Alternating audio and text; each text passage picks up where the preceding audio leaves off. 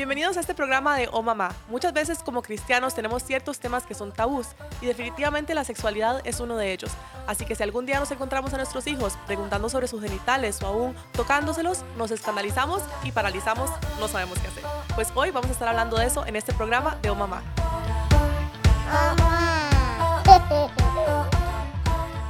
¿Qué tal y bienvenidos a este programa de Oh Mamá? Hoy vamos a estar hablando todo acerca de la masturbación, desde cuando los niños son muy pequeños y tal vez en edades casi de bebés, de los 0 a los 2 años y empiezan a explorar su cuerpo hasta que hacemos ya en la preadolescencia, cuando empiezan a ver hormonas, cuando empiezan a hablar de temas de sexualidad en la escuela con sus compañeritos o aún en la educación sexual. Eh, definitivamente es un tema que se las trae, es un tema que especialmente para ya las edades mayores, cuando uno empieza a buscarlo, el mundo ofrece unas recomendaciones, una forma de abordarlo muy diferente a lo que nosotros en un hogar cristiano quisiéramos enseñar. Em, hoy nos acompaña Francini otra vez. Bienvenida, muchísimas gracias de anfitriona invitada y doña Ruth. Como siempre, bienvenida. muy importante la opinión pastoral, yo creo, en una conversación como la de hoy. Empecemos por cuando son muy pequeños, porque creo que todos, eh, nosotros especialmente si crecimos en un hogar cristiano y se nos hablaba de la sexualidad y de las partes íntimas, como de una forma muy tabú, muy todo, cualquier cosa ahí abajo es pecado, em, ni pensar en eso, ni tocárselo, ni nada. Em, muchas veces puede ser que un padre cristiano se escandalice cuando ve que un, hasta un bebé empieza por tocarse su cuerpo. Entonces, ¿qué es lo que está pasando ahí em, en esas etapas exploratorias? ¿Y deberíamos preocuparnos o cómo lo deberíamos abordar? Bueno, eh, ahora hablábamos tanto eh, sobre, sobre cómo abordar el tema, porque sí, es un tema tabú que yo creo que, que como padres cristianos tenemos que que tener, tener, eh, tener la seguridad de que Dios nos va a dar la sabiduría para abordar ese y otros temas. Cuando eh, he escuchado gente que dice, ah, es que el, el, niño se estaba masturbando y es un niño de uno, de tres años, por favor, no le ponga esa etiqueta. Estamos hablando de, de, una, de una conducta, de una actividad exploratoria. El niño no lo está viendo en forma erótica como lo ve un adulto, entonces no hablamos de masturbación, hablamos de que el niño está conociendo. ¿Y, qué pasa?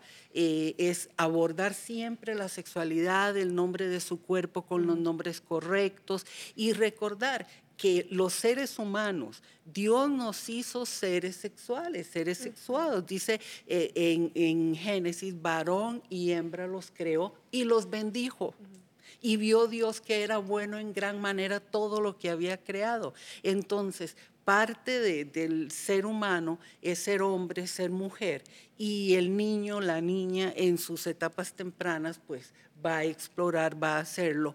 Donde tenemos que trabajar es en la educación de los padres y personas que están alrededor a qué vamos a hacer y quitar, bajar la ansiedad bajar la ansiedad y no estar, no estar eh, eh, yendo más allá pensando que qué pasará con nuestro niño, con nuestra niña, que se está haciendo algo inadecuado. No, es abordarlo en una forma natural. Cuando, por ejemplo, un niño encuentra su nariz, es muy normal que introduzca frijoles, que que, que, esté con los dedos metidos, entonces los padres le dicen, no, no haga eso en público, y va enseñando iguales con las partes de sus genitales. Entonces tenemos que aprender que no hay una connotación erótica como lo hacen los adultos. Esto es parte de una actividad exploratoria. No sé si Francela tiene algo que aportar sobre esto. Claro, gracias, pastora. Eh, coincido totalmente, ¿verdad? Ante todo, creo que lo más importante es la educación de los padres, ¿verdad? Porque creo que, que es fundamental el abordaje que le damos, sobre todo en estas primeras etapas de vida, porque así como podemos ver a nuestros hijos eh, introduciendo un, ¿verdad? el dedito en la oreja, en la nariz, como decía la pastora Ruth, em, de igual manera ellos están explorando. Pero si le damos una connotación desde nuestro sistema de creencias o lo asociamos con que esto está mal, con que eh, es, esto es lo primordial que tenemos que tener claro ellos no lo están pensando desde, desde la línea de pensamiento que ya tiene un adulto, ¿verdad? Para él es totalmente exploratorio. Y si, uno, y si uno lo sataniza con esa reacción de, ay, no, no te toques ahí, esa parte no se toca, eso no, no. Pero es peor y más bien los niños como que eh, vuelven a hacer el comportamiento porque eh, ven que tiene una reacción grande y ellos quieren esa atención. Sí. Hasta uno puede más bien fomentar el comportamiento al escandalizarse y hacer como tanto Exacto. alboroto por un tema que tal vez para ellos es como Y- tocarse la nariz. Y lamentablemente ahí empiezan a gestarse las disfunciones con la sexualidad y a volver estos temas tabú, ¿verdad? Que más bien es en el seno del hogar donde más claro debe quedar, donde más guianza debe tener, donde sí podemos, como decía la pastora, sí, sí igual, de igual manera, cuando, cuando les enseñamos que, que, que no se meten los deditos a la nariz en público y verdad, y que para eso hay lugares, igual eh, con sus genitales, pero con mucha naturalidad.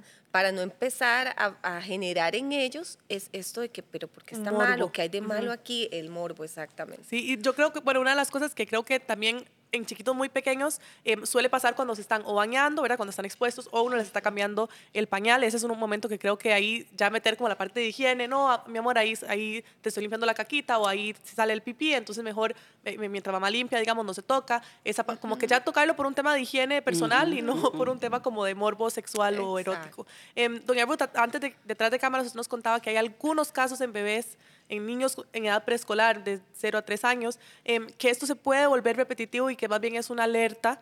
Em, usted decía no repetitivo, sino que se- casi que se vuelve como eh, un comportamiento que, que no me acuerdo cuál fue la palabra que usó. Compulsivo. Compulsivo, sí. Entonces, ¿por qué no nos comenta esos casos muy particulares que no queremos que los papás se escandalicen ni crean que porque lo ven a hacerlo dos veces ya está Ok. haciendo de forma es com- eh, compulsiva? sí, uno o dos veces no es Exacto. compulsivo, sino es algo que el niño no se detiene. Entonces, por ejemplo, eh, eh, se ha detectado en niños que, que han sufrido, eh, por ejemplo, exposición. Exposición, eh, eh, ven, eh, a veces hay adultos que ven pornografía y, y no tienen el, en- no, ni siquiera cuidan de que, lo, de que hay menores. Entonces exponen a los niños, también niños que han sido víctimas de abuso, de abuso sexual, o también cuando hay ambientes de mucha hostilidad en el hogar, pleito entre los padres, agresión física, el niño al tocar los genitales siente una gratificación, entonces eh, eh, encuentra que, que es como la forma de sentirse bien gratificado y, y tiende a repetir esa conducta. Eh, por ejemplo, cuando siente mucha ansiedad, cuando se siente solo, ¿qué es lo que tiene que hacer un adulto? Bueno, observar. Si e- si es algo compulsivo, cuando hablamos compulsivo es algo que no, o sea, que no tiene el control, no se detiene ni en público, porque hay niños que, que, No. que se han lastimado sus genitales porque no tienen el control. Es, es algo, hablamos, no es algo que es erotizado. Eh, es importante buscar Claro. ayuda con un profesional, con un profesional, pero si es la fase exploratoria normal o que están en la etapa edípica, que más o menos tres, cuatro años en adelante, que los niños quieren saber si son hombres, si son mujeres, eh, quién tiene pene, quién tiene vagina. Son preguntas que hacen normales y que los padres o los significativos tienen que responder en forma natural. Y si un niño pequeñito está, está explorando sus genitales, pues buscar un distractor, darle una frazada, hablarle, hacer otra cosa, distraerlo y si, y si pregunta algo, contestarle con toda la, la naturalidad. Pero si ya es algo que vemos que el niño se puede incluso, o sea, que ya es algo que él no puede controlar, sí recomendamos que busque la ayuda de un profesional. Ok. En niños muy pequeños, bebés, eh, es normal que tengan una erec- erección y qué es lo que está pasando biológicamente en esos momentos. Es que no está, el punto no es, eh, no, no es tan importante el asunto biológico, fisiológico, porque el niño no lo percibe como tal. O sea, eh, eh, el, punto es, el punto es que nada más siente una gratificación, un punto de placer y entonces lo va a repetir. Pero, repito, eh, es una, una fase exploratoria, simplemente. Es una fase exploratoria, luego, luego se va a encontrar la nariz, luego va a darse cuenta que que, los dedos, que tiene los dedos de diferentes tamaños y entonces es ir así con su cuerpo y con todo lo que le rodea. Okay. Sí, definitivamente. Y creo que la reacción de uno como padre es, es, tan importante porque nosotros somos aún, ustedes decían, esas edades ya mayores donde empiezan a preguntar qué, qué, partes tienen las mujeres, qué partes tienen los hombres. Hablábamos también eh, detrás de cámaras lo diferente que es cuando ya tienen hermanitos y empiezan, y entonces como que puede ser que vean al hermanito con genitales diferentes eh, y eso como que más bien le quita el, uh -huh. el morbo, la curiosidad eh, de alguna forma, pero son, somos nosotros los padres los que lo hacemos más grande de lo que debemos o los silenciamos o les decimos, ay no, de eso no se habla o eso no se pregunta o eso, ¿verdad? Está muy pequeñito. -huh. y algo que debería ser natural, que creo que más bien la iglesia de alguna forma nos ha perjudicado en la forma que vemos la sexualidad y las partes íntimas de las personas, eh, porque no lo podemos abordar de una forma correcta y luego los niños son expuestos más adelante. Así es. Y ante todo en esta etapa, lo más importante, ¿verdad?, es la escucha, las preguntas que uh -huh. ellos hacen, son, son, son preguntas muy básicas, muy desde la naturalidad, como decís, ¿verdad?, de, de contestar uh -huh. desde ese lugar. Eh, porque palabras como, como morbo, erotismo y esto no están nunca relacionadas a menos de que ya haya un tema de fondo, como explicaba la pastora, sí. pero que eso es diferente, porque incluso en el indagar o desde donde ellos lo abordan ya uno vería ciertas diferencias. Eh, eh, pero entonces tener muchísimo cuidado como adultos, ¿verdad? El, los cuidadores, los padres en las escuelas, o sea, cómo abordamos estos uh -huh. temas, porque incluso en este descubrir puede ser que de repente veamos una conducta que desde nuestra, nuestro sistema de creencias creemos que eso está mal y al escuchar al niño la explicación que está dando sí. es otra, completamente diferente, ¿verdad? Eh, como el ejemplo este de dos chicos que tenían sus pantaloncitos abajo y, y, y bueno, todo lo que se generó en torno a esto, eh, lo que pudo producir en, el, en, en, cómo se abordó la situación uh -huh. cuando lo único que estaban haciendo era comparando y desde verdad, desde la inocencia, uh -huh es una excelente oportunidad para guiarlos, para enseñarles cómo se, cómo se trabaja esto, si, si, si, si lo hacemos en público, si no se hace en público, pero desde ese lugar, no claro. desde el morbo, ni de que está mal, ni desde qué hicieron, ni por qué lo hicieron, porque esto más bien tiende, de nuevo, a empezar a, a gestarse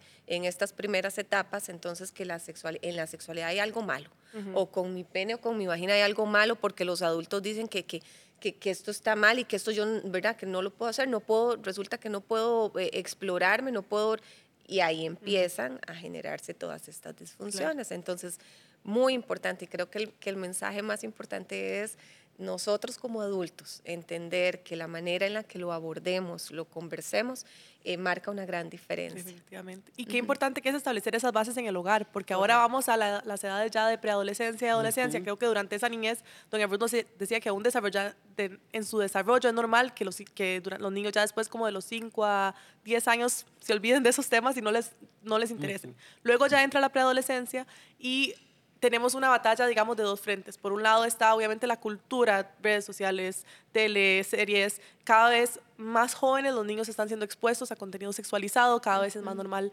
eh, desde bailes de TikTok que tienen un contenido sexual muy fuerte, la música, las series, eh, toda la, la, agenda, digamos, que vemos de, de empuje hacia una sexualización cada vez mayor de los niños, que es muy preocupante, y por otro lado, las, la educación sexual, que se hace muchas veces desde la escuela, o sea, desde grados escolares, estábamos hablando antes, donde se les expone a material sexual que eh, tal vez están muy jóvenes para ver. Entonces ahí, qué importante es haber prevenido esto desde la casa, no haber dicho eso es todo pecado, todo está mal, nunca lo, lo hablamos y lo vemos y de repente les bombardean en la cara con todo este contenido y no saben ni qué hacer.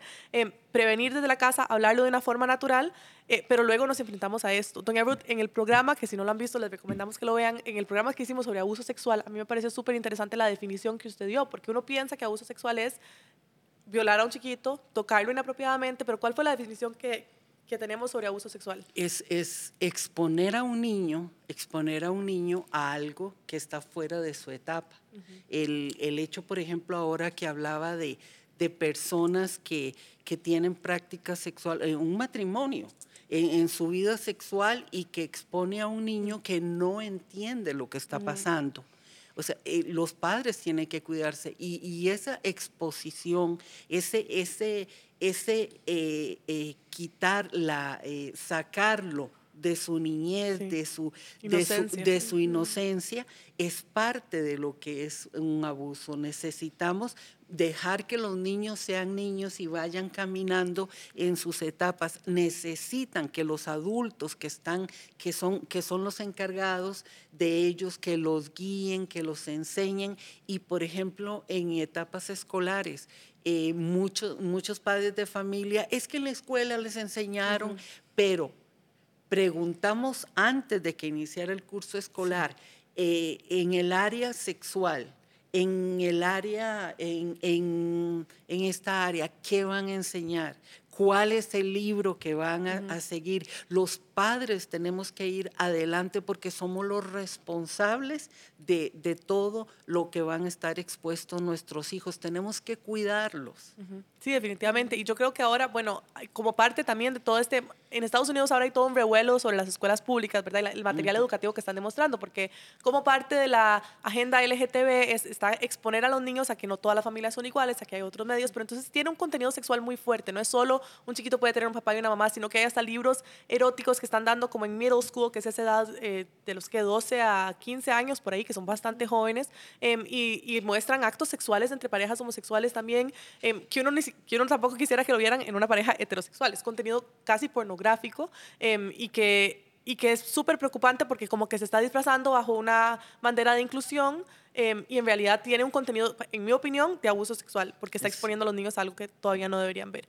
Eh, ¿cómo, ¿Cómo, aparte de, la, de, lo importante, por supuesto, que usted mencionó, que creo que es crucial involucrarse en qué se, qué se está enseñando en las escuelas, escuelas si está en una escuela pública, eh, hacer bulla, meterse, firmar peticiones, uh -huh. tratar de lograr que, que, el currículum sea algo que uno está aprobado y si no, no, no manda al chiquito esos días a la escuela para que no lo aprendan ahí y hacer el trabajo en la casa que uno debería hacer preventivo de enseñarles desde antes y ser los primeros que, que hablamos de ese tema.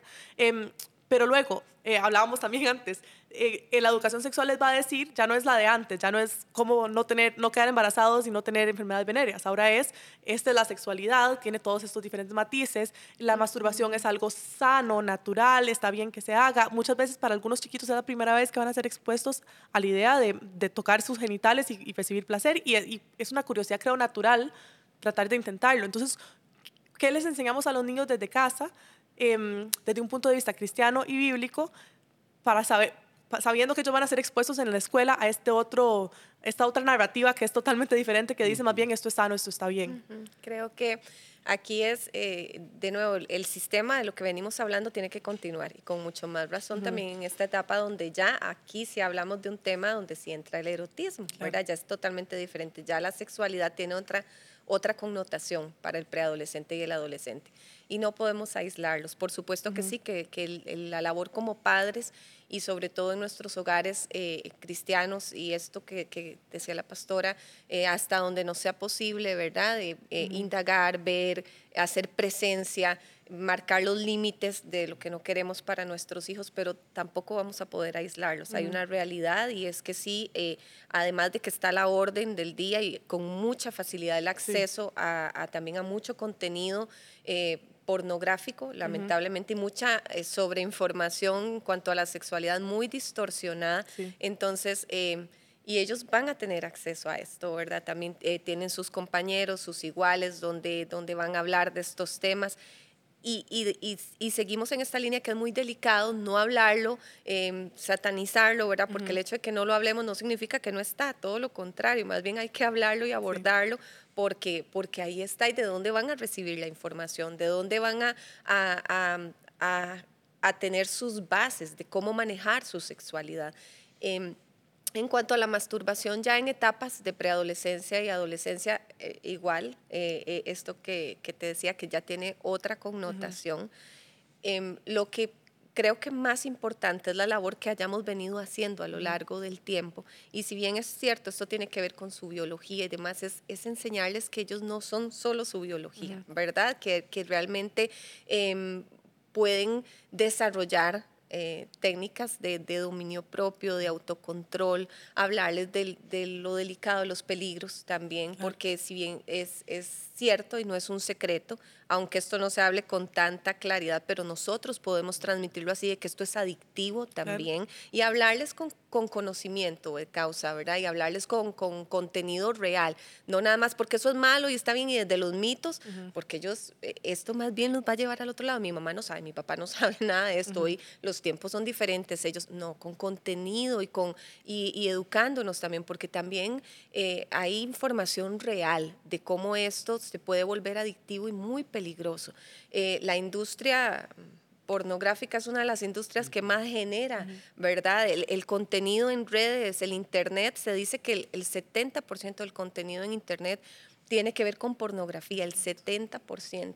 Y esto no es casualidad porque es una de las industrias más millonarias, ¿verdad? Eh, según estudios del 2017-2018, era alrededor de 97 mil millones de dólares lo que generaba eh, la industria en, pornografía. Y ellos saben a cuál población llegar. Y en la etapa de la adolescencia es una población muy vulnerable. Y, esto es importante que lo hablemos con ellos, ¿verdad? Que, que, si bien es cierto, a mí me puede gustar mucho algo y puedo, ¿verdad?, encontrar placer en algo, no significa, o sea, yo puedo saber hasta dónde puedo controlar y puedo llevar esta acción qué daños puede provocar en mí. No hablarlo incluso porque se, enfatiza mucho desde de, para que no quedes embarazada, ¿verdad? Bueno, cuántas alternativas también no les ofrecen hoy a las muchachas desde este lugar. Entonces no es solo desde ahí, es lo que en mi cuerpo emocional esto puede generar, lo que una adicción puede generar. Em, nosotros fuimos diseñados de manera tan perfecta, ¿verdad? Eh, la, serotonina, que es una sustancia eh, sumamente beneficiosa para nosotros, es una de las sustancias que se generan al, ver pornografía y, está muy relacionada la masturbación con la pornografía. Entonces, ¿qué pasa? Aquí es donde empieza a volverse adictivo.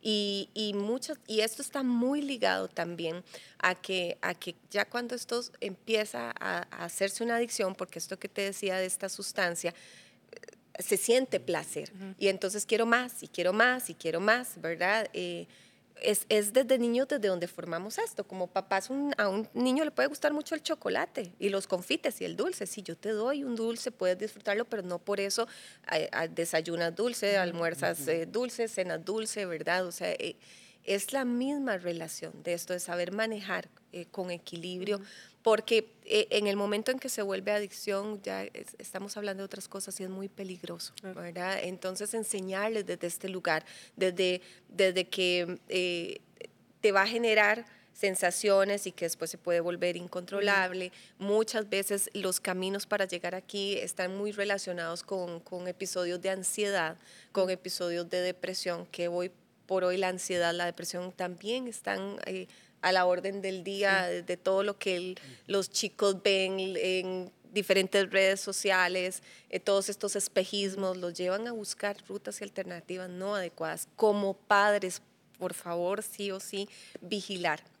Es fundamental. Si estamos hablando de que, de que estas estadísticas de tanto contenido en, en pornografía a nivel de redes, todo lo que es el uso de tecnología. No los podemos aislar, pero sí podemos vigilar y sí podemos controlar eh, la tecnología en los cuartos, eh, eh, iPads, computadoras. No es un lugar, el cuarto no es un lugar para que los chicos tengan tecnologías exactamente sin supervisión, por supuesto, la van a tener, pero estar siempre vigilantes, que si soy un padre que bueno, que que, estoy fuera de casa porque tengo que salir y trabajar, eh, buscar las estrategias, o sea, realmente estamos formando vidas, ¿verdad? Y buscar las estrategias con los cuidadores, con horarios de trabajo, con controles parentales, también los hay, y hay muy buenos controles parentales donde yo puedo revisar el contenido que está viendo mi hijo, mi hija, entonces desde ahí siempre hay formas de hacerlo, ¿verdad? No es que eh, tengo que estar ahí 24/7 para darme cuenta de lo que está haciendo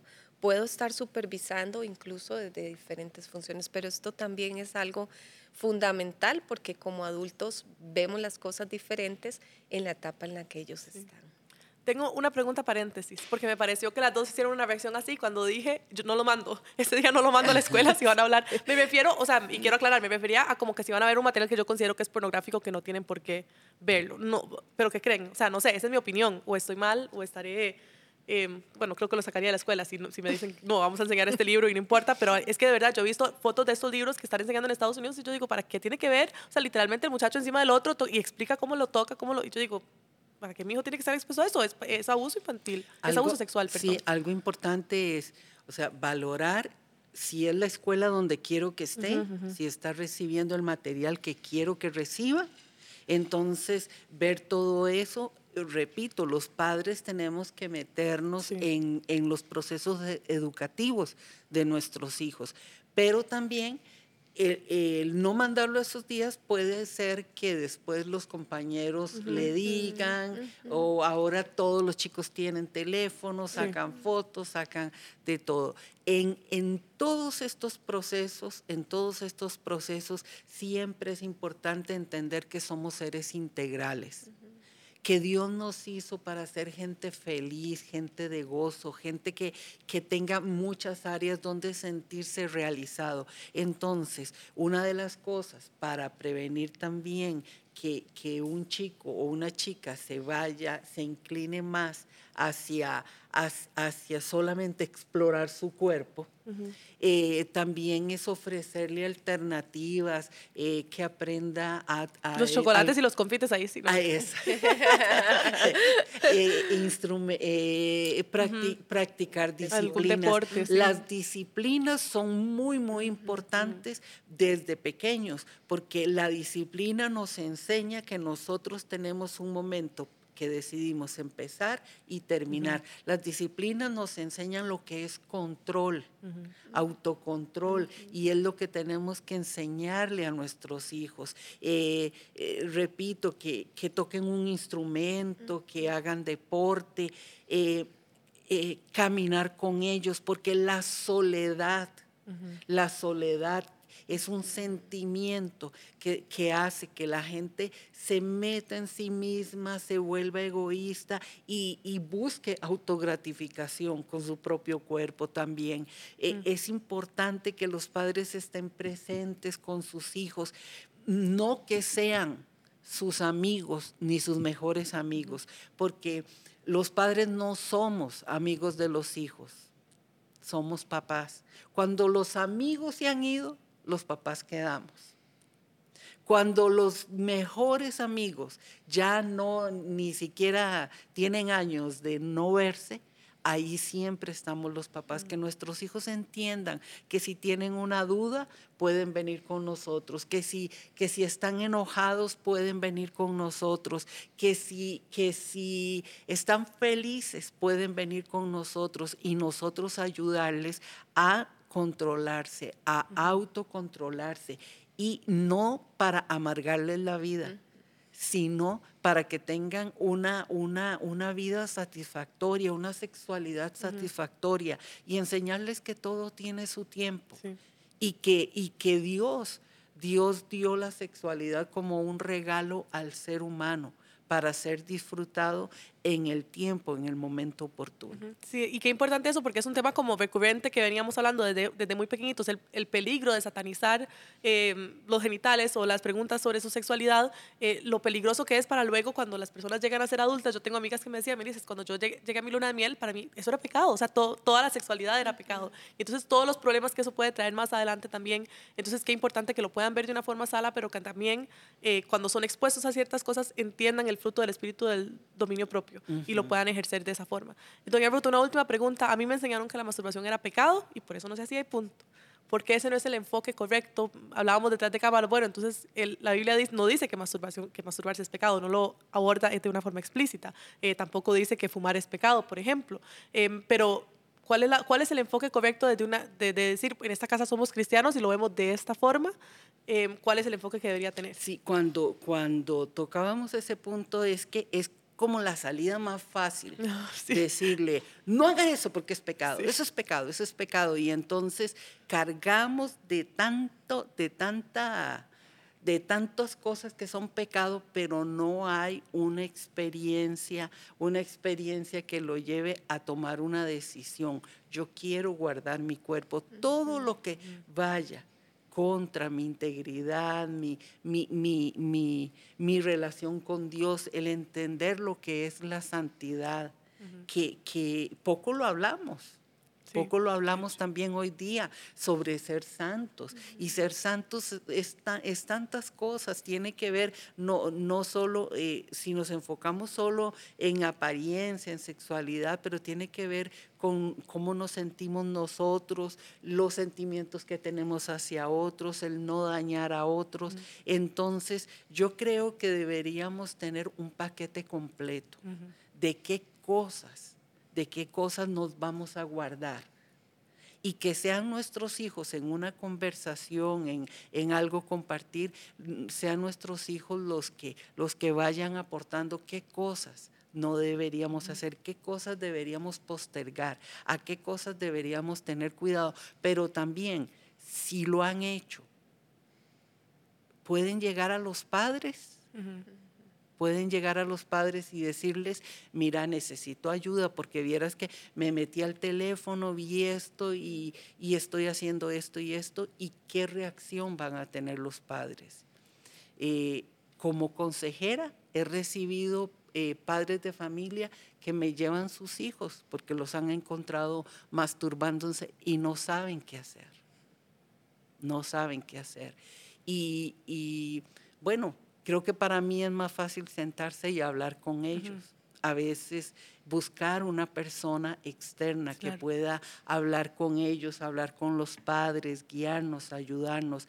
Pero yo personalmente pienso que la salida más fácil es decirle, eh, pecador, pecador. Y entonces ahí nosotros ya no decimos nada, nos sentamos en el, en el sillón de juez y y ya nuestros hijos no nos van a escuchar, eh, no nos van a hablar, no nos van a, decir nada.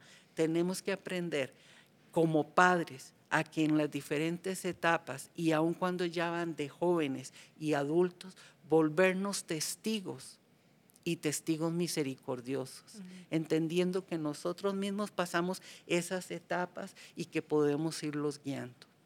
Muchas gracias. Sí, definitivamente es una lección eh, más complicada, como usted dice, la salida fácil es decir nada más es pecado, pero les va a dar las herramientas para ellos luego determinar qué cosas me benefician y qué cosas no, qué significa, como usted dijo, la santidad, me acuerda mucho esa canción, el corito de cuidado mis ojitos lo que ven, de verdad, porque, porque es cierto, es, es cuidar em, de alguna forma la inocencia de ellos como niños, pero también su santidad y cuidarse para cuando estén casados eh, y demás, así que qué importante darles esas herramientas para que ellos puedan tomar decisiones en cada momento, porque no vamos a estar ahí siempre en, en todas las etapas en las cuales van a ser expuestos a diferentes oportunidades o cosas o una imagen o un video que les manden y qué bonito que ellos estén capacitados para decidir en esos momentos em, de una forma correcta y que tengan también el Espíritu Santo que los esté guiando. Eh, como siempre, nos gusta terminar con una oración para aquellas personas que tal vez nos están viendo, que no conocen del Señor, que dicen, ay, ¿qué es eso que están hablando? Me gustan estos temas, eh, son temas complicados que a veces no sé cómo abordar con mis hijos, pero no conozco eh, de eso de un hogar cristiano, no, no sé a qué se refieren cuando hablan del Espíritu Santo. Pues, doña Ruth, ¿por qué no nos ayuda a hablarle a esas personas? Gracias. Dice Proverbios 2.6, porque el Señor da la sabiduría. Y si nosotros, dice el que esté, el necesitado de sabiduría, pídala al Señor, que eh, o sea, qué dependencia debemos tener los padres pidiéndole sabiduría al Señor para criar a nuestros hijos, para enseñarles, para hablarles y sobre todo que puedes entender que hay momentos donde uno se siente solo, donde no sabe qué hacer, pues tan simple como decirle, Señor, ayúdame Señor, ayúdame y guíame para que me pueda instruir, guíame a un lugar, a una comunidad, una congregación donde pueda recibir instrucción yo y mis hijos y que podamos crecer juntos. Entonces, ¿qué te parece si iniciamos este camino pidiéndole al Señor? que sea parte de nuestro caminar, que sea parte de nuestra familia, que sea parte de nuestra vida. Oramos juntos.